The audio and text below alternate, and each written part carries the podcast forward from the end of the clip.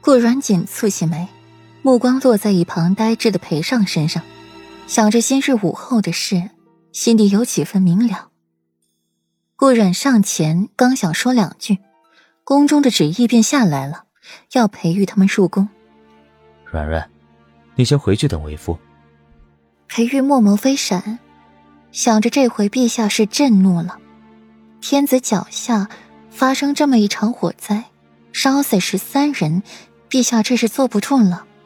顾软轻轻点头，看着裴玉他们走远，随后目光才落到这片废墟之上。一场火烧了四处宅子，纵火神会是谁？顾软没有着急回府。倒是在这废墟上面走了一会儿，脑子里面想起了一些童年的旧事。是在夏天，江南乱葬岗发生的有趣的旧事。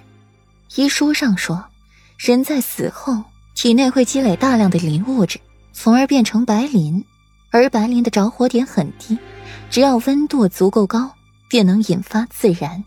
磷火会自然跟着空气一起飘动，甚至还会伴随人的步子前进。或者后退，今日暖风吹，周边的火势威猛，引发了白磷自燃，又造成了一个着火点，难怪四处的宅子都被烧成这样。顾阮眸子微眯，心底已经有了计较。今日裴尚出现在这里，他又奋不顾身的进去救人，只怕这事儿就是冲着裴尚来的，更可能是冲着裴王府来的。而知晓白灵的用途、心思又狠，还有这个能力的，也只有欧阳锦溪了。即便他没有参与，也是他布下的局。顾阮唇角微勾，那年夏天，欧阳锦溪可是在乱葬岗被林火追了一路呢。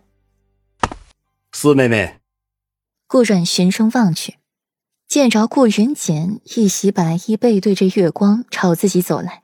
眉眼间尽是温柔，大哥，顾阮轻声唤道，含笑清浅。四妹妹，都这么晚了，你还出来做什么？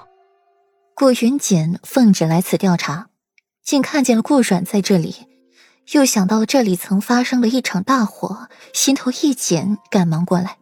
听说西城出了事，特来瞧瞧。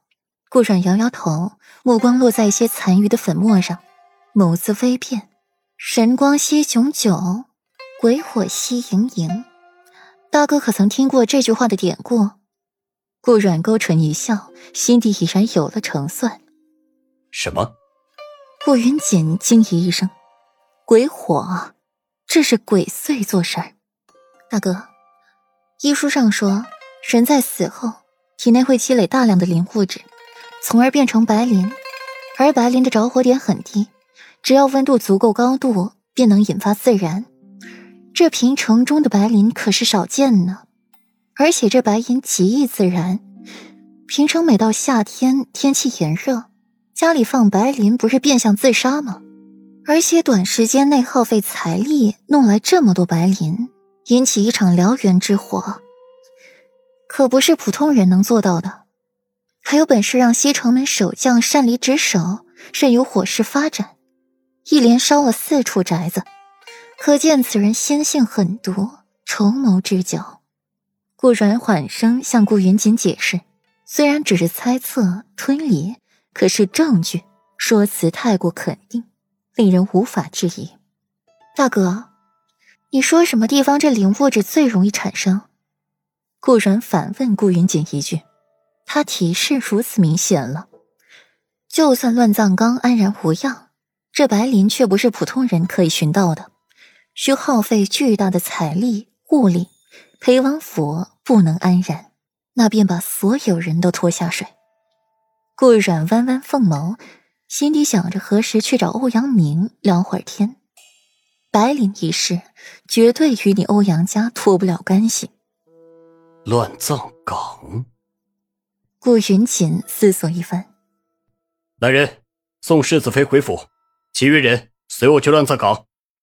大哥，还需派人看顾好这里，再寻到西城将军才是。